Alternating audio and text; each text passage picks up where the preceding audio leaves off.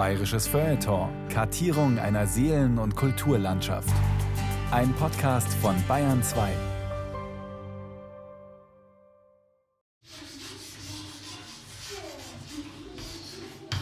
Und das zehnte Gebot?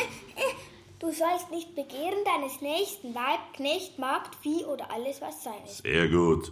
Sag einmal, Xaver, was machst denn du da?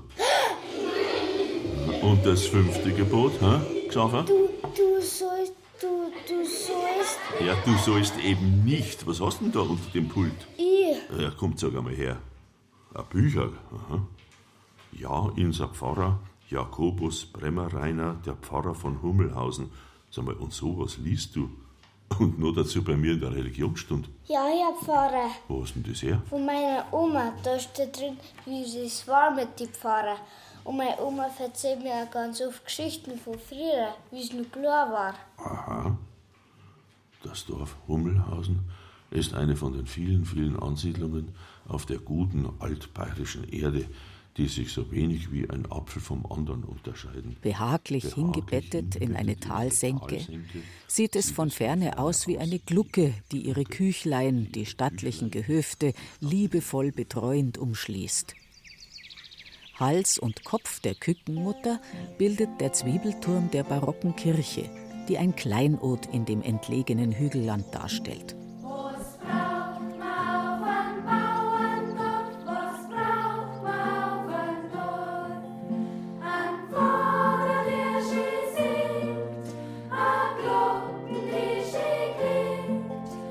Bayerische Berufungen und Instanzen.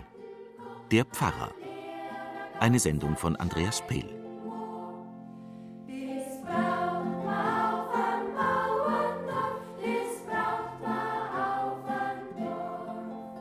Ein Pfarrer im optimalen, positiven Sinn, das ist ein Mensch, mit dem ich erstens einmal wirklich reden kann, mit dem ich mich austauschen kann. Wenn ich Vertrauen zu ihm haben kann, dann äh, über alles Mögliche reden kann, also was mir nahe geht.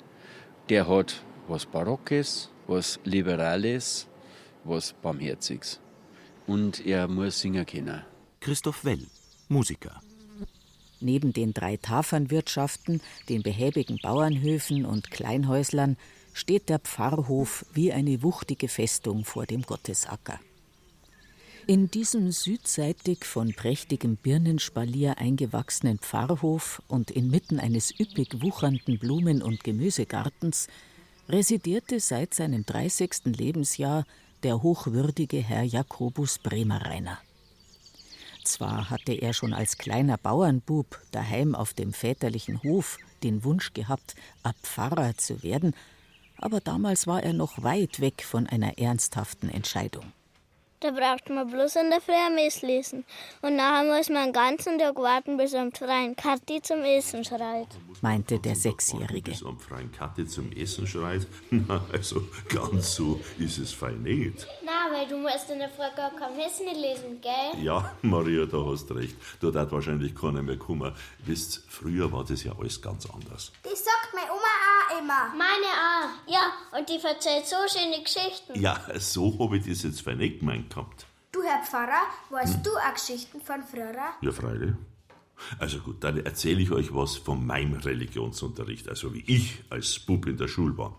Da haben wir einen Religionslehrer gehabt, der hieß Falkenberg. Der war klein, ziemlich dick und hat so eine goldene Brille aufgehabt. Wenn er was Heiliges redet, zwickt er die Augen er zu die und Augen macht seinen und Mund macht seinen spitzig. Mund spitzig. Er faltet immer die Hände und ist recht sanft und sagt zu uns, Ihr Kindlein. Deswegen haben wir ihn den Kindlein geheißen. Er ist aber gar nicht so sanft. Ich habe ihm einmal seinen Rock von hinten mit Kreide angeschmiert, da haben alle gelacht, und er hat gefragt, Warum lacht ihr, Kindlein? es hat aber keiner etwas gesagt. Da ist er zum Merkel hingegangen und hat gesagt, Du bist ein gottesfürchtiger Knabe. Und ich glaube, dass du die Lüge verabscheust. Sprich offen, was hat es gegeben? Und der Merkel hat ihm gezeigt, dass er voll Kreide hinten ist und dass ich es war. Ludwig Thoma, Lausbubengeschichten. Der Pfarrer war dann in der Hauptschule der Religionslehrer. Der eine war strenger, der andere nicht so streng. Ich weiß noch, unserer, der hat wahnsinnig schön verzahlen können. Der Religionsunterricht, das waren einfach Erzählungen von wie der Jesus klar war und wie er rumgereichselt ist auf die Bäume und wie er Bach gestaut hat, halt alles, was wir auch gemacht haben. er hat immer seine Dackel dabei gehabt. Und oft ist das dann mehr eine Dackelkunde wollen, gell? die haben keine Ruhe gegeben. Die haben auch nicht gefolgt, die Dackel. Und so hat er einen vollen Tag gehabt mit den Dackel. Aber es ist sonst schon genau gegangen. Kaspar Kohlhauf, Jachenau. Schüler des ehemaligen Jachenauer Pfarrers Josef Konrad. Na, sind dem Kadett drinnen gesetzt, da bei ihm seine Füße. Na, sind sie halt rausgelaufen, die haben ein bisschen laufen müssen. Dann sind sie auf die Burme der Seite hinter. Im Nu einmal hat der pfiffen, einmal der andere. Und da sind die Hund zu ihm hin, komm her, hat er gesagt, komm her, rein da. Und die sind bei ihm nachher sitzen geblieben. Da sind sie nicht mehr zu den Buben gegangen. Die haben schon gewusst, was da kommt. Maria Aschenlohr, Jachenau, Jahrgang 1924. Schülerin und spätere Pflegerin von Pfarrer Konrad. Ja, er hat fest zugehauen. Mit den Feist und Buckeln auf und so, gell. Aber das hat denen nichts ausgemacht, gell. Er hat's nicht so prügelt, dass verletzt gewesen wären, auf gar keinen Fall. Auf der Fensterseiten sind Buben gewesen, Mallern sind nicht gewesen an der Wand. Er ist alle am Fensterbrill umgesetzt. Da hat er über alles am Schauen können. Und da hat er uns halt Unterricht, ja. Malen haben ich viel sagen dürfen. Schwätzen schon gleich gar nicht. Das hat er nicht Da ist auch alles meistens Stadt gewesen. Damals haben wir in der Schule zuerst beichten lernen müssen. Und das Lehrerpult war auf einem kleinen Podium um, so 20 cm hoch. Und da hat er sich ein paar geholt. Den ersten einmal, jetzt gehst du her da, knirschst du da hier und sagst mir deine Sünden. Und der hat dann brav seine Sünden aufgesagt. Der nächste auch wieder. Und so haben wir es noch gesehen, wie das geht. Das Beichten gelernt. Parochus obligatione tenetur der Pfarrer ist verpflichtet dafür zu sorgen, dass denen, die sich in der Pfarrei aufhalten, das Wort Gottes unverfälscht verkündigt wird. Er hat deshalb dafür zu sorgen, dass die Laien in den Glaubenswahrheiten unterrichtet werden. Seine besondere Sorge hat der katholischen Erziehung der Kinder und Jugendlichen zu gelten. Kodex des kanonischen Rechts. Es hat natürlich auch gegeben, die richtig sadistisch drauf waren die ihre unbewältigte persönliche Situation, zum Beispiel frauenlos, kinderlos, dann auslassen haben an die Kinder. Und das hat schon extrem harte Auswüchse manchmal gegeben, zum Beispiel an die Ohrwascheln raufziehen oder an die Koteletten, an die Haare, neben die Ohren. Ah, das hat er so weh da.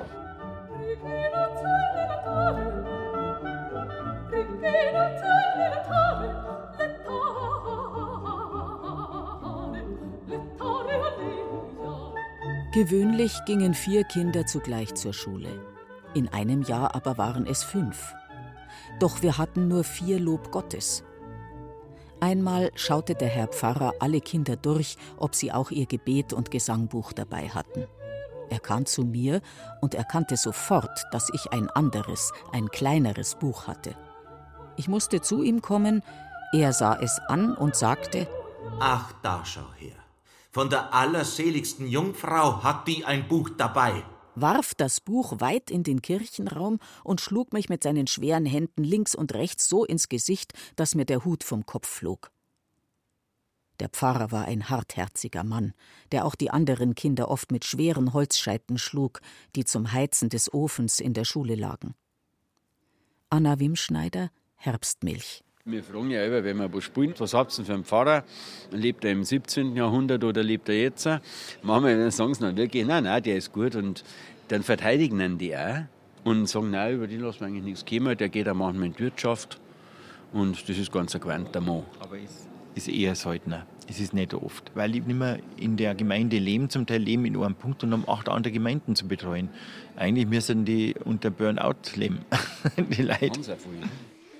Und der Merkel hat ihm gezeigt, dass er voll Kreide hinten ist und dass ich es war, Der Falkenberg ist ganz weiß worden im Gesicht und ist schnell auf mich hergegangen. Ich hab gemeint, jetzt kriege ich eine rein. Aber dann hat er sich vor mich hingestellt und hat die Augen zugezwickt. Und dann hat er gesagt, armer Verlorener, ich habe immer Nachsicht gegen dich geübt, aber ein räudiges Schaf darf nicht die ganze Herde anstecken. Und dann ist er zum Rektor gegangen und ich hab sechs Stunden Karzer gekriegt. Das ist ja richtig gemein. Bist du denn nicht zu deiner Mama gegangen? Oh, na, na, das hätte ich mir nicht getraut. Am Pfarrer mit Kreide vollschmieren, au weh. Das hätte daheim auch noch mal einen gescheiten Ärger gegeben. Und jetzt bist du selber Pfarrer und musst aufpassen, dass die keiner anschmiert. Ja, du untersteh dich. Du sollst einen Pfarrer nicht anschmieren. Ja, nicht in der Schule, nicht daheim und auch nicht sonst irgendwo. Verstanden? Äh, übrigens, weiß eigentlich von euch jemand, was das Wort Pfarrer überhaupt bedeutet? Na, das könnte so lateinisch sein, Jesus heißen oder Helfer oder so. Oder in der Sprache von Jesus irgendwas. Mit dem Lateinischen, ja, da hast fast recht. Paraoikos ist griechisch und bedeutet der, der als Priester für die Nachbarschaft zuständig ist. Auf Lateinisch sagt man dann Parochus und daraus ist dann das Wort Pfarrer entstanden. Dann bist du also auch für mich zuständig, weil ich wohne nämlich gleich neben der Kirche. Ja, genau. Und ich muss als Pfarrer heute auch auf meine Schäfchen schauen. Zum Beispiel auf dich, dass du bei mir in der Religionsstunde herin keinen Schmarrn machst. Alle Katholiken, die in einem bestimmten Gebiet wohnen, als das die Pfarrei definiert ist, gehören auch dem Pfarrer als seine in Anführungszeichen Schäflein an und er ist ihr in Anführungszeichen örtlicher Hirte. Roland Götz, Kirchenhistoriker im Archiv des Erzbistums München und Freising. Auf den heiligen Bonifatius geht die Struktur der Bistümer in unserem Bereich zurück. 739 hat er im päpstlichen Auftrag die altbayerischen Bistümer Regensburg, Passau, Salzburg und Freising eingerichtet. Dann gab es in dieser Zeit Priester an verschiedenen Orten, die teils vom Bischof beauftragt waren, teils aber auch hier im Auftrag und finanziert von örtlichen Grundherren tätig waren. Und es war ein längerer Prozess, bis die Bischöfe dann das Sagen über die Kirchen und über die Geistlichen in ihrem Bezirk wirklich hatten. Parochus est pastor proprius paritie sibi commisse. Der Pfarrer ist der eigene Hirte der ihm übertragenen Pfarrei. Er nimmt die Seelsorge für die ihm anvertraute Gemeinschaft unter der Autorität des Diözesanbischofs wahr, zu dessen Teilhabe am Amt Christi er berufen ist, um für diese Gemeinschaft die Dienste des Lehrens, des Heiligens und des Leitens auszuüben. Kodex des kanonischen Rechts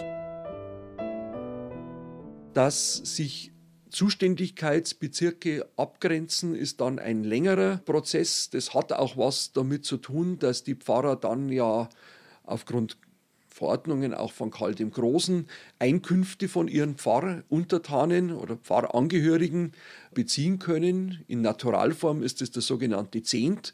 Und da war es natürlich wichtig, auch festzustellen, wer muss an welchen Geistlichen, an welchen Pfarrer, an welche Kirche seine Abgaben entrichten. Das war sicher eine der Voraussetzungen dafür, dass sich dann feste Bezirke abgegrenzt haben. Lena Christ Erinnerungen einer Überflüssigen. Lebhaft erinnere ich mich noch an die Schlussworte einer Predigt, die er am Christi Himmelfahrtstage hielt. Und wie er, nachdem er die Freuden im Himmel und die Glorie der Seligen geschildert hatte, mit lauter Stimme rief: Heute ist der Tag, an welchem Christus der Herr hinaufgefahren ist, in jene lichten Höhen, in denen die ewige Seligkeit wohnt, die wir euch erlangen sollen. Aber pfeifen tun wir euch was, ihr gescherten Bauernlümmel. Seit Jahren erhalten wir von euch keine Eier, Butter, Schmalz oder was sonst eure Dankbarkeit bezeuge. Aufgefahren ist er zum Himmel, von wo er kommen wird, euch zu richten und in die ewige Verdammnis zu bringen. Amen.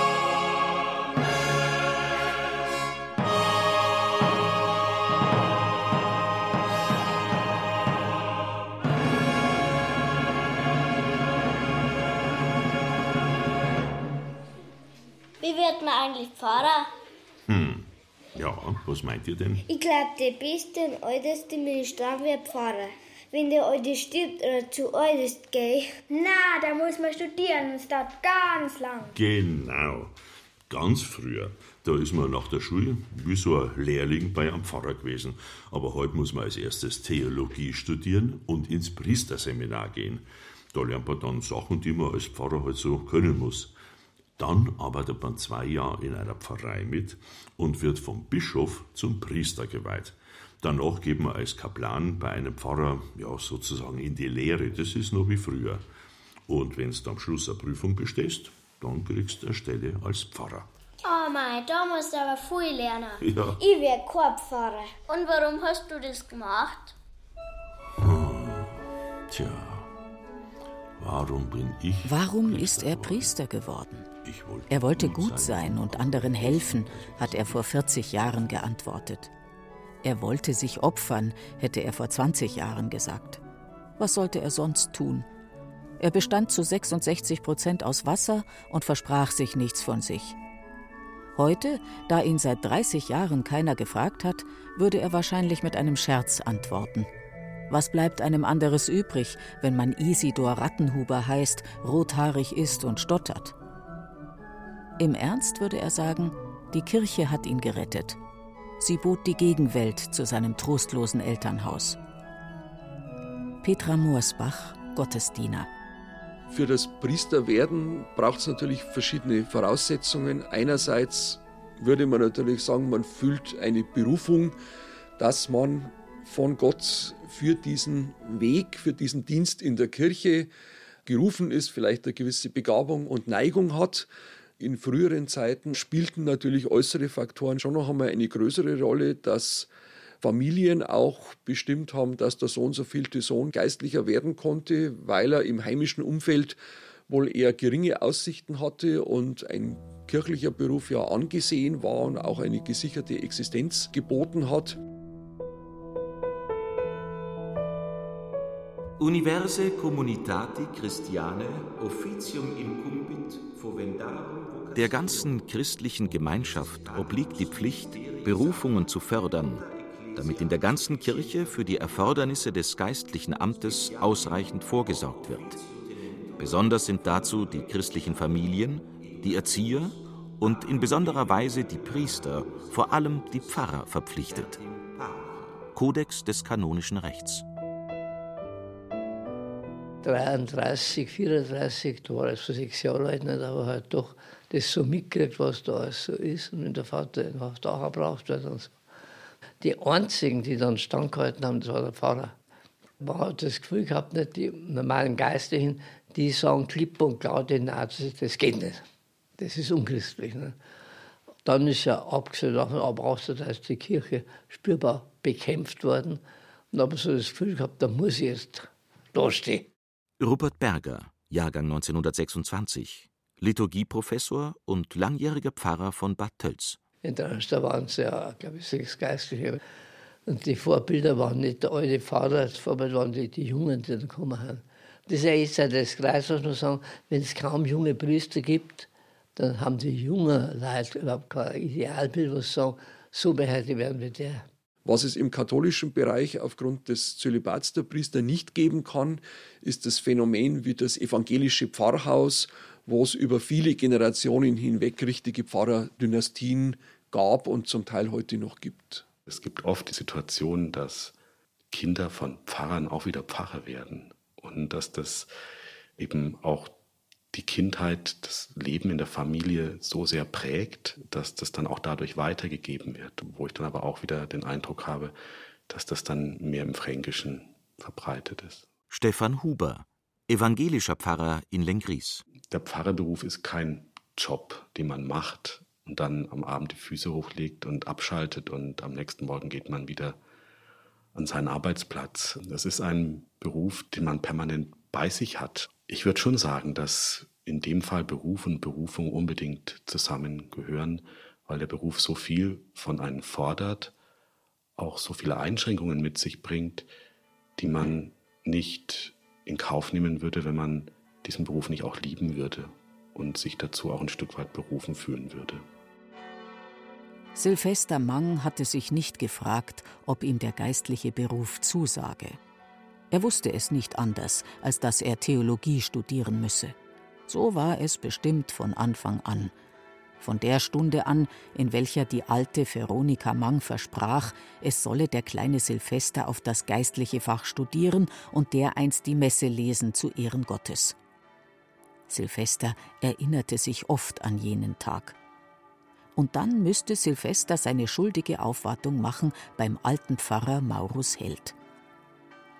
Wohl dachte er oft an den gütigen Mann, der ihn später fragte, ob er auch die Kraft fühle für den geistlichen Stand. Es ist nicht immer leicht, auf dem einsamen Weg zu gehen. Manches Mal hält man den Schritt an und möchte lieber umkehren. Damals durfte er die Frage heiter bejahen. Ludwig Thoma, Andreas Föst. Also ich halte nicht sehr viel davon, dass man da so Vorstellungen, dass der liebe Gott kommt und klopft an und sagt oder was nicht. Sondern berufen, das heißt halt, dass ich spüre, da werde ich gebraucht.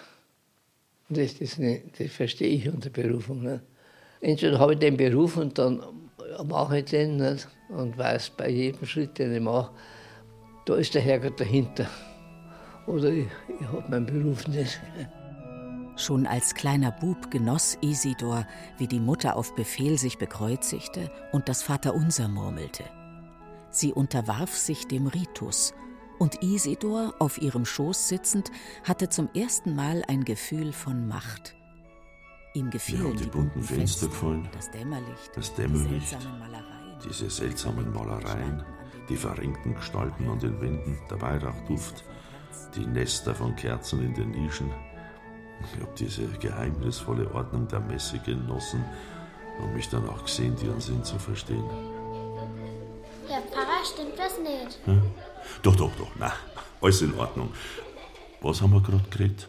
Warum du Pfarrer geworden bist. Und dass man da so viel kennen muss. Ja, ja, richtig. Also da muss man ganz viel lernen. Aus Predigen, Liturgie, also was man in der Messe alles machen muss. In der Bibel muss man sich auskennen, dann Kirchenrecht, Pfarreiverwaltung, Kirchengeschichte, Jugendarbeit, Dogmatik, Therapeut, Religionspädagogik, Manager. Moral Was ist denn ein Pfarrer so nach inkerer Meinung, ha? Nicht wahr? Ein Pfarrer ist, der sich hinhockt, eng Mess und Amt lässt, engri Wechselbalg daft, in engri Stinger die Scheißlecher neischmeckt, bals krank seid, enker Drecker die See in Himmel neibetten soll und im Beichtstuhl drin nachher entri stingerten Mondgeschmacher sie ins Gesicht neikoppen lassen muss, wenn's zuvor um ein Kreuzer sechs Radi gefressen habt und ein Glasler für Brandwein dazu. Nicht wahr? Das ist nach enkerer Meinung ein Pfarrer. Bayern um 1825, Georg Query, kraftbayerisch. Um Pfarrer zu sein und dieses Amt auszuführen, braucht man gewisse persönliche Statur. Man ist ja gerade auf dem Land neben dem Bürgermeister und dem Lehrer und dem Arzt einer der wenigen Studierten in der alten Zeit, eine natürlich Leitungs- und Führungspersönlichkeit an einem Ort. Und das Wort des Pfarrers hatte und hat weithin heute noch Gewicht. Insofern ist eine Persönlichkeit gefragt, die dieses Amt auch persönlich ausfüllen kann. Wobei die Anforderungen natürlich sehr vielfältig sind. Niemand kann alles, was man von einem Pfarrer verlangt und erwartet, wohl so ausfüllen, dass es allen gleichermaßen gefällt. Einerseits müssen wir Leute gern mengen. Wenn er die nicht mengt, dann ist er verratzt. Der bayerische Dorfpfarrer, der war also wirklich in Kontakt mit den Leuten. Also es gab es wichtig, dass ist dieser Kontakt zu den Menschen dass die wirklich merken, der ist da und der, der mag sie und der ist für sie da und da, da können sie kommen und da kann man sich darauf verlassen, dass er das mal halten kann, bevor das miteinander schwätzt. Ne? Das, glaube ich, ist die eine Seite. Die andere Seite ist natürlich das, dass er selber ein gläubiger Mensch sein muss. Denn wenn er das nicht glaubt, was er predigt, dann ist die Sache fertig für die Katze. Der muss gern essen, der muss gern trinken. Früher haben sie noch manchmal Karten gespielt. im Wirtshaus. Barock und Tarock muss er, muss er drauf haben. Damit meine ich eine bestimmte Lebensgrundeinstellung. Sein Vormittag galt dem Kirchendienst, seinem Brevier und der Erledigung seiner Schreibereien. Nach Tisch unternahm er, mochte das Wetter gut oder schlecht sein, einen stundenlangen Spaziergang in Wald und Feld. Auf dem Rückwege sprach er dann bei seinen Kranken vor, und überall, wo er ging, liefen ihm die Kinder zu, um seine großen roten Hände zu küssen. Jeden Erwachsenen, dem er begegnete, hielt er mit lautem Gruß an und fragte ihn nach Leid und Freud in seiner Familie. Darauf kehrte er im Wirtshaus ein, um sein gleichmäßiges, freilich gut bemessenes Quantum Bier zu vertilgen und den Rest des Nachmittags mit einem Kegelspiel oder einem harmlosen Taröckchen zu vertreiben. Ludwig Ganghofer, Hochwürden, Herr Pfarrer. Diejenigen, die jetzt noch leben und die ihn erlebt haben, alle kriegen glänzende Augen, wenn es über den Pfarrer Konrad geht. Glänzende Augen und fröhliche Augen, weil er wirklich wohl ein lebenslustiger und nicht lebensfeindlicher Mensch war, der voll im Leben stand und damit den Jachenauern auch ein gutes Beispiel war. Jost Gudelius, Chronist der Jachenau. Oh, Schweiners, oh ja, das hat er schon mögen. Der hat, wenn jemand geschlacht worden ist, hat er da mal ein bisschen was gekriegt. Maria Aschenloher, als junge Frau Ministrantin bei Pfarrer Konrad Jachenau. Er hat halt sehr gut auf die Leute eingehen weil er noch so viel geholfen hat. Der hat auch die Armen unter den Kriegszeit, auch im Zweiten Weltkrieg noch, die armen Leute so geholfen, unterstützt. Kaspar Kohlhauf, Schüler von Pfarrer Konrad Jachenau. Er ist ausgebildeter Theologe und hat in der Beziehung mit Sicherheit seine Aufgaben richtig wahrgenommen. Was für mich mit großem Abstand vielleicht das Entscheidende ist, dass er ein Hirte der Gemeinde war. Ein Hirte, der seine Schäfchen unheimlich gut zusammen hatte und die auch entsprechend führte mit den Bemerkungen. Und auch äh, wenn jemand ein Gewand anhatte, was nicht passte, dann hatte er irgendeine Bemerkung parat, wo deutlich wurde, dass er da jetzt nicht auf der allgemeinen Linie liegt. Im ganzen Sommer ist man ja mit dem Gewand gegangen, geschlossen, von oben bis unten. Mein Lieber, das ist genau gegangen. Und einen Hut haben wir alle aufsetzen müssen. Oh, das ist, hat ihm gut gefallen. Und so hat er wohl überall immer wieder mit viel Humor und viel Geschick die Jachenauer Schäfchen gut geführt. Ut quis valide in parochum assumatur, oportet sit in sacro presbyteratum. Damit jemand gültig zum Pfarrer bestellt werden kann, muss er die Priesterweihe empfangen haben. Er muss sich außerdem durch Rechtgläubigkeit und Rechtschaffenheit auszeichnen. Er muss durchdrungen sein von Seeleneifer sowie von anderen Tugenden und zudem die Eigenschaften besitzen, die für die Seelsorge in der in Frage kommenden Pfarrei nach dem allgemeinen und dem partikularen Recht gefordert werden. Er war in erster Linie Ingenieur, Elektriker, der hat die Kirche schon elektrifiziert, Jahre bevor wir das elektrische Licht gekriegt haben, 1925 in Jachenau. Er war Uhrmacher, hat Uhren repariert. Er hat Sprengungen durchgeführt hier beim Wegebau. mit Dynamit. Und sonst was ist er durch die Gegend gezogen und hat die Sprengungen durchgeführt. Und Sprachen hat der Kinder. Simi oder Neini. In Wort und Schrift. Dann hat er über Jahrzehnte das Wetter aufgezeichnet. Penibelst hier in der Jachenau. Er war Schuster, hat Schuhe gepflegt und wir wollten Mädel oder junge Frau war es, zu ihm gekommen. Er hat die Reifeisenkasse geleitet gehabt im Pfarrhof, wollte Geld holen, weil die Schuhe kaputt waren. Er hat gesagt, jetzt zeigst du mir mal die Schuhe. Dann hat sie kein Geld gekriegt, sondern er hat ja die Schuhe wieder gepflegt. Wenn er ein Drum, der Kuchen kaputt gegangen ist, das, wo ein Loch gehabt hat, das hat der Pfarrer errichten können. Er hat das oft dann in der Kirche, nach dem Weihwasserhausteil, nach der Messe, hat er noch das die Leute verkündet. Du kannst dein Uhr abholen oder deine Schuhe sind fertig. Das war bei ihm gang und gäbe, dass er das gleich direkt in der Kirche gesagt hat. Vortragsmanuskript im Erzbistum München und Freising 1938. Vor 50 Jahren war es noch ganz selbstverständlich, dass der Pfarrer der Gemeinde der Führer und Berater seiner Gemeinde auch in Dingen war, die nicht die Seelsorge betrafen. Es war selbstverständlich, in allen Zweifelsfällen des Lebens ging man zunächst zum Herrn Pfarrer, um sich Rat und Hilfe zu erholen. Der Pfarrer war das erste Auskunftsbüro des Dorfes für alles. Allmählich wurde das anders. Es kamen die Jahre, wo der Gewerkschaftsbeamte, der Sekretär der Standesvereine, des Bauernvereins in den Vordergrund trat. Die jüngeren, intelligenteren Leute der Pfarreien bekamen Unterricht über das soziale Versicherungswesen, über Berufsunfälle, über Steuerfragen, über Buchführung, über brennende Fragen der modernen Gesetzgebung und bald merkte die Bevölkerung, wie dieser und jener in praktischen Fragen des Lebens viel besser beschlagen und viel besser auf dem Laufenden war wie der Herr Pfarrer. Manager, Moraltheologie, Sterbebegleitung, Philosophie, Altenarbeit, Finanzwesen, Personalführung, Kirchenrenovierung. Und du musst zaubern Kinder. Zaubern? Ja, so Sachen für Wandeln in der Kirche. Ach so, die Wandlung meinst du in der Messe. Naja, also das mache ja nicht ich, sondern das macht der liebe Gott, dass er Brot und Wein in Leib und Blut Christi verwandelt. Aber das lernen wir für die Erstkommunion später noch. Aber früher haben manche Leute wirklich geglaubt, dass der Pfarrer in der Kirche zaubert, wenn er bei der Wandlung auf Lateinisch gesagt hat, das ist mein Leib, der für euch hingegeben wird. Hoc est corpus.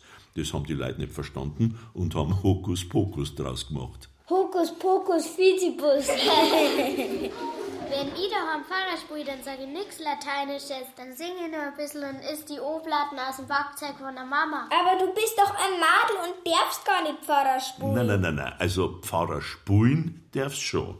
Nur Pfarrer werden, das kann's nicht. So, aber jetzt haben wir wieder was. Also, Xaverl, das fünfte Gebot. Du sollst nicht. Ja, du sollst nicht. Warum sagt man als Pfarrer eigentlich so oft, du sollst nicht? Wie scheint den Heid der Mond so schön, aufs Kammerfenster sollt ich gehen. Zieh gleich mein Jankerlo, beim Marei klopfi an. Am Sonntag zum Gottesdienst gingen wir im Feiertagsgewand, aber barfuß in die Kirche weil wir sonst mit den genagelten Schuhen dem Herrn Pfarrer zu viel Lärm gemacht hätten. Denn der Herr Pfarrer, obwohl er schon ein alter Mann mit schneeweißem Haar war, konnte noch immer recht zornig werden und hat bei der Predigt oft mit gar scharfen Worten die Verfehlungen seiner Pfarrkinder gerügt, so das Kegelscheiben am Sonntag während des Gottesdienstes, den Wirtshausbesuch, das Fluchen und vor allem das Kammerfensterl. Hatte ein Bursch oder ein Mädel gebeichtet, dass sie beieinander gewesen waren, so wurde das am darauffolgenden Sonntag vor der ganzen Gemeinde von der Kanzel herab gegeißelt. Und leicht konnte man erraten, wer gemeint war. Lena Christ, Erinnerungen einer Überflüssigen. Der Pfarrer sieht sich als Hirte seiner Gemeinde natürlich auch für deren Glaubensleben, aber auch für deren persönliche Lebensführung verantwortlich. Das ist ein Teil seiner Aufgabe, wie das das klassische Pfarramt vorsieht. Ja, Pfarrer, ich bin am Window gewesen. Was wird mit meiner Saufbier geschehen? Zur Buße kaufest du, mein Sohn, zehn Aktien von der Telekom. Ein Aspekt dieser Verantwortung oder Zuständigkeit, die die Kirche auch eben für das persönliche Leben ihrer Pfarrangehörigen sieht, war im 19. Jahrhundert ein vom Erzbischof von München und Freising verstärktes Programm, sich der unehelichen Mütter anzunehmen. Spätestens beim dritten unehelichen Kind einer Frau sollte nach bischöflichem Auftrag der Pfarrer die Frau möglichst einen Familienangehörigen und möglichst noch gut beleumundete Gemeindemitglieder vorladen und er sollte ihr bei dieser Vorladung ins Gewissen reden, sie solle doch ihren Lebenswandel ändern, der zu ihrem irdischen und aber auch jenseitigen Nachteil ausgehen müsse. Es sollte dann möglichst eine Generalbeichte Folge dieser Vorladung sein und auch ein Versprechen, den Lebenswandel zu ändern. Und der Pfarrer beim Tag kob lernen, wie er mag. Wollst leider mal sing, ist Hauptsache schon geschehen. Ludwig Thoma. Ein schlechter Pfarrer ist für mich, das sind die Dogmatiker, die wo immer mit erhobenem Zeigefinger irgendwelche moralische Regeln aufstellen, die in der Kirche sowieso, weil sie auch Menschen sind, von wenige bloß so eingehalten werden können. Der Pfarrer, der musste leider ein gewisses Idealbild hinstellen. Ne? Und dieses Idealbild, das stellt man den Leuten vor, aber nicht jeder kann das Idealbild erfüllen. Ne? Das muss man auch deutlich sagen. Ne? Es ist also so, dass man einfach an einem bestimmten Punkt einmal Augen zudrücken muss. Ne? Auch gerade mit den Berühmten, die jetzt zwar immer verheiratet sind oder so. Da muss ich dem spüren lassen, dass er ihn einfach nur ernst nimmt. Ne? Dass er es begreift, dass er, dass seine Alte davon gejagt hat. Ne? Ich finde ja eigentlich den Beruf unglaublich schön und spannend. Ich merke es beim Musikspielen. Nirgends ist ein Publikum so bereit, sich auf, auf Musik einzulassen oder auf einen Text wie in der Kirche oder am, wie am Grab. Und da hat ein Pfarrer eine wirklich eine unglaublich schöne, tolle Möglichkeit, dass er die Leute auf bestimmte Sachen bringt, dass er den Leuten Liberalität vorlebt, dass er den Leuten die Schönheit zeigt, was es gibt auf der Welt in der Schöpfung. Zur Osterzeit gab es in der Kirche immer die Standeslehre für alle Pfarrangehörigen. Da war eine heilige Messe.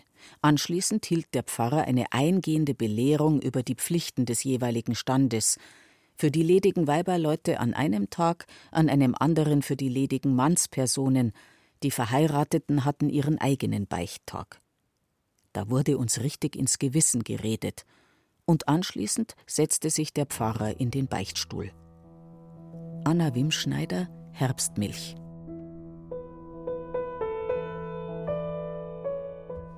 Officium Pastoris sedulo ut ad impleat. Um die Hirtenaufgabe sorgfältig wahrzunehmen, hat der Pfarrer darum bemüht zu sein, die seiner Sorge anvertrauten Gläubigen zu kennen.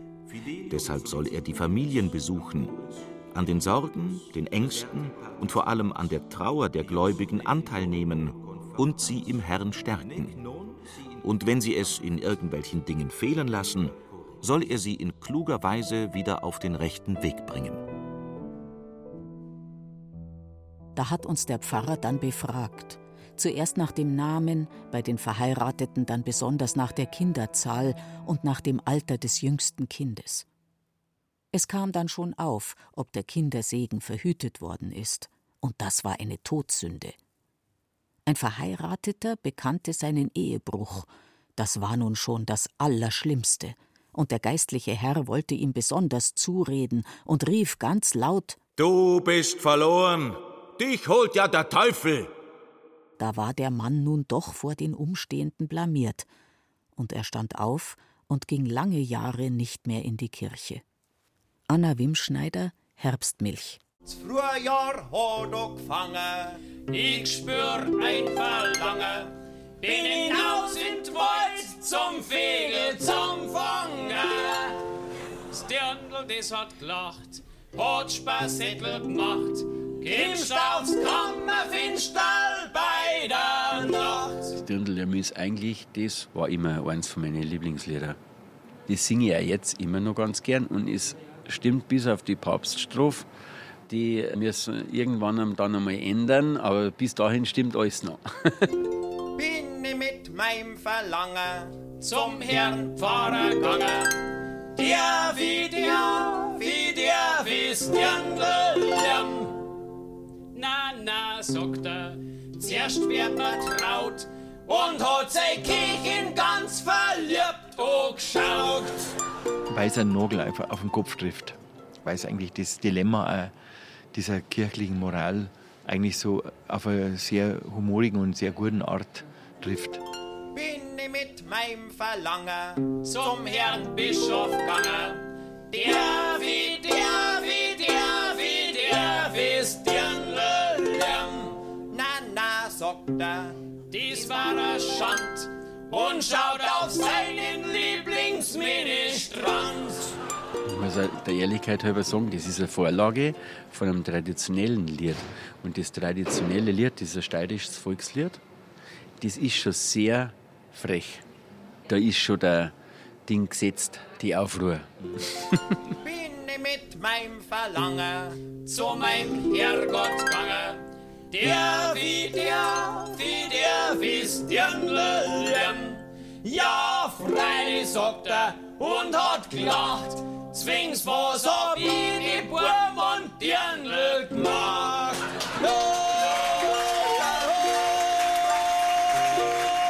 Lass die da drunten auf Betten und heilig reden. Aus der Kirche bin ich schon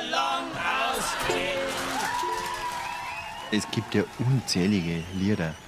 Ist ja klar, das war für die Leute in der Volksmusik und Volkslieder, das war natürlich ein Ventil für Leute, wo sie da moralisch da unter Druck gesetzt gefühlt haben. Und da gibt es unglaublich brutale Gestanzler über, über. Das ist praktisch eine Verbal-Ejakulation gewesen. Christoph und Michael Bell, Musiker. Der Pfarrer von Anger hat einen sakrischen Langer. Wenn ein eine will schirm, muss er in der Mitte abbiegen. Die Hauptthemen waren natürlich bestimmte moralische, sittliche Anforderungen an die Bevölkerung vom Dorf, die selber nicht eingehalten worden sind von den Pfarrer, von den Geistlichen. Sechstens nicht unkeisch sei, siebtens nicht stehen. Verbierten dernst Pfarrer, aber da deren sie sehen. Ganz viel hat gesammelt der Georg Query. Der hat dann auch einen, einen Prozess wegen Blasphemie und Unzucht Druck hingekriegt, wo der Ludwig Thoma verteidigt hat. Der hat ihm nicht, wie danach, nach ihrem viel Volksliedsammler, der hat nicht bestimmte Sachen rauszensiert, sondern der hat die in ihrer ehrlichen Derbheit so lassen und so gesammelt. Der Pfarrer von Würzburg, dem ging er alle Pfürz durch. In seiner Seminarzeit haben sie ihm das Arschloch ausgeweiht. Der mögliche Konflikt zwischen Amt und persönlicher Lebensführung ist natürlich etwas, was den Pfarrer als Amtsträger wie andere Amtsträger auch trifft. Immer wenn da natürlich eine allzu große Diskrepanz sichtbar wird, dann führt das zu Kritik. Und es ist natürlich eine immerwährende Aufgabe, die die kirchliche Obrigkeit auch für sich gesehen hat, zu versuchen, die Pfarrer, die Amtsinhaber dazu zu bringen, dass sie den Erfordernissen und auch dem Rang ihres Amtes gemäß sich verhalten. Er schaut ihr oft beim Kocher zu. Da kriegt der Feihof gar nicht genug. So wie sie schaut, so wie sie lacht, so wie sie den Schweinsbraten macht, wie sie die Gnädel draht und dann sitzen sie beim Essen zusammen. Er tat's gern angelangen, ja, ja, aber das darf er gar nicht tun. Na, da denkt er gar nicht hin, sie sind ja noch ganz streng per se. Doch wird sie ihm klar und immer klarer, er ist ein verliebter Pfarrer. Mit ihrem stattlichen Pfarrherrn führte die stattliche Jungfer Louis ein so friedliches Zusammenleben, wie Philemon und Baucis zu einer Zeit miteinander gelebt haben mögen, in der dieses berühmte Pärchen noch nicht so alt war, um an abgeklärter Freundschaft sein Genügen zu finden. Ludwig Ganghofer Lebenslauf eines Optimisten. Wenn man dann in Zeiten schaut wie ins 16. Jahrhundert, wo wir Quellen haben, wo von der quasi Ehefrau die Rede ist, wenn Köchin dasteht. Da ist nur sehr schwer ein Bild zu gewinnen, wie denn die Pfarrei diese Verhältnisse im Pfarrhof betrachtet hat. Man munkelte auch mancherlei. Aber der Bauer, wenn er nur sonst mit seinem Pfarrer zufrieden ist, macht aus dem allzu menschlichen keinen Gegenstand des Konfliktes. Bei der großen bayerischen Visitation, die 1558 bis 60 stattfand, haben wir sehr oft Aussagen von Kirchenpflegern über den Pfarrer, dass sie seinen priesterlichen Lebenswandel schätzen, dass sie seine Pfarrertätigkeit schätzen, dann aber gleichzeitig wissen und auch angeben, dass er in Anführungszeichen eine Köchin und so und so viele Kinder habe. Das hat also zumindest zu dieser Zeit nicht automatisch dazu geführt, dass der Pfarrer hier der Kritik seiner Gemeinde ausgesetzt gewesen wäre. Doch eines schönen Septembertages ereignete sich ein deklarierendes Intermezzo. Da wurde am Nachmittag bei uns im Garten ein Kaffeekränzchen abgehalten. Acht oder zehn Gäste waren da, unter ihnen die Pfarrer Louis und der hochwürdige Herr. Der erzählte, dass in der Nacht der schönste Birnbaum seines Gartens geplündert worden wäre. Und denk einer, erzählte Pfarrer Hartmann, der unverschämte Tropf hat mir am Gräbele das Brückenbretteln untertreten. So schwer hat er tragen, der Kerl. Aber gelle se, Herr Pfarr, fährt die Jungfer Luis in Empörung auf und gibt dem Hochwürdigen einen Klaps gegen die Schulter. Ich hab Ihnen doch in der Nacht noch gestößen, wie ich's Brettle hab krachen hören. Kaum hatte sie das gesagt, da wurde sie kreidebleich vor Schreck. Rings um den Tisch ein schallendes Gelächter. Und die Jungfer, jetzt so rot wie ein gesottener Krebs, rollte unter grillendem Schrei mit einer Geschwindigkeit davon, wie man sie noch nie an ihren drei Zentnern gesehen hatte. Ludwig Ganghofer, Lebenslauf eines Optimisten. Ein bisschen später war es dann schon so, dass der Pfarrer verpflichtet wurde von der Obrigkeit, sich von seiner quasi Ehefrau, Lebensgefährtin zu trennen. Der Pfarrer wurde dann auch nicht selten zu Bußgeldzahlungen und manchmal auch zu einigen Tagen Pfarrerkarzer auf dem Freisinger Domberg verurteilt. Man sieht hier im Verlauf des 16. Jahrhunderts verstärkte Anstrengungen der kirchlichen Leitungsstellen, die Zölibatsverpflichtung auch wirklich durchzusetzen. Der Pfarrer von St. Veit, Pfarrer von St. Franz.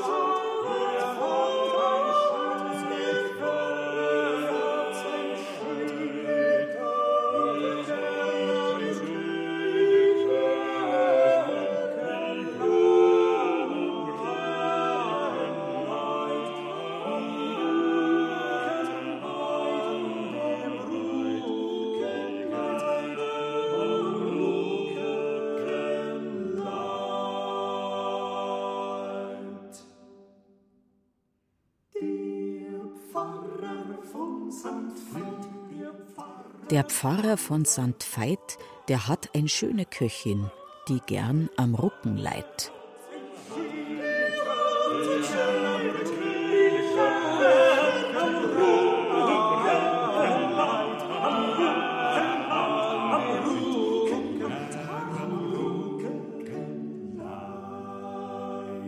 Die Gstanzler, die sagen, dass bei jedem äh, ein bisschen wackelig sein kann. Ne? Es ist auch heute noch so, dass man sagen muss, es gibt alte, die dann nimmt ab. Das ist ganz eindeutig. Es braucht sich jeder, dass er es so gut macht, als er es kann. Moral ist ein Idealbild. Und das Idealbild, das kann keiner hundertprozentig. Wenn er das kann, dann war er schon mit. Rupert Berger, ehemaliger Pfarrer von Bad Tölz, wurde 1951 zusammen mit Josef und Georg Ratzinger zum Priester geweiht. Ich selber möchte gar kein moralisches Vorbild sein. Ich werde aber hin und wieder natürlich dahin gedrängt. Von außen hin wird es nicht getrennt. Dadurch, dass wir einen anderen Alltag leben, mit Familie, mit Frau, mit Kindern, eventuell vielleicht sogar Scheidungen und so weiter, haben wir ein anderes Selbstverständnis und auch deswegen einen anderen Anspruch an uns selbst. Stefan Huber, evangelischer Pfarrer aus Franken in der oberbayerischen Diaspora. Man braucht ein paar Jahre, bis man für die Menschen dann auch zur Institution wird. Es ist nicht mehr so wie früher, wo der Pfarrer qua Amt die Institution schon mal war. Also man muss es sich sozusagen erarbeiten. Und dafür muss man zum Beispiel dann auch sich Zeit nehmen für die Menschen. Zwischen meinem Beruf und einem Pfarrer, da gibt es eine Gemeinsamkeit, das ist der Unterhaltungswert den wir haben müssen. Und wir haben ein Publikum, das uns gut zuhört. Und daraus entsteht eine hohe Verantwortung. Und die muss sich ein Pfarrer bewusst sein, wie es ein Musiker auch bewusst sein muss. Du kannst die Leute demagogisch irgendeinen einen Schafsschmarrn vorsetzen oder was oder zum Saufen bringen mit irgendeiner Musik oder was. Du kannst das aber auch auf sie selber zurückbringen. Und die gleiche Möglichkeit oder Aufgabe hat für mich ein Pfarrer in der Kirche auch. Unsere heutige Pfarrerlandschaft ist sicher sehr viel vielfältiger, als das früher gewesen ist. Schon mal was die Herkunft und den Werdegang betrifft. Und dann haben wir natürlich im Zuge des Priestermangels die große Zahl auch von Priestern ausländischer Herkunft, die bei uns Pfarrer oder Pfarreradministrator werden. wenn Sie einen Pfarrer aus Afrika bekommen jetzt in Ober- oder Niederbayern, dann kann das sein, dass man sich da spontan sehr herzlich und gut versteht und dann vielleicht zu der Erkenntnis kommt, dass eine afrikanische Prägung und eine bayerische gar nicht einmal so weit voneinander entfernt ist. Die Kirche in Bayern hat immer noch eine unglaubliche Macht über die Menschen. Und deswegen ist dies natürlich schon ein besonderer Beruf. Also ich meine, ein Metzger ist auch ein besonderer Beruf. Wenn er das Fleisch gut oberschneidet mit Liebe und Hingabe, dann schmeckt das Fleisch besser. Und genauso ist, wenn der Pfarrer predigt halt und steht nicht dahinter und mag die Leute nicht, dann, dann kannst du das auch verreiben. Ist einfach nichts.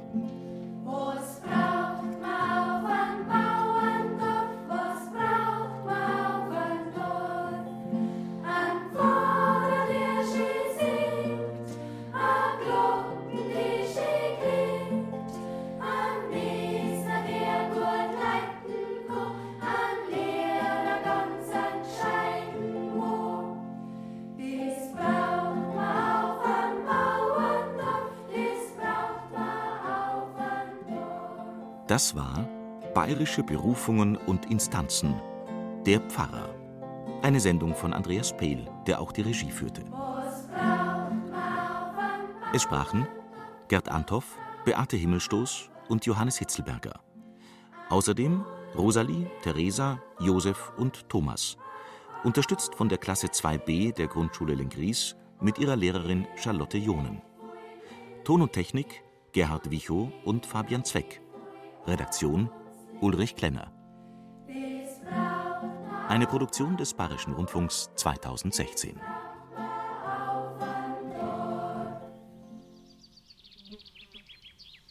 An der Südseite ihrer Pfarrkirche, dem schönsten Platz im ganzen Friedhof, bestatten die Hummelhauser ihren geliebten Pfarrherrn.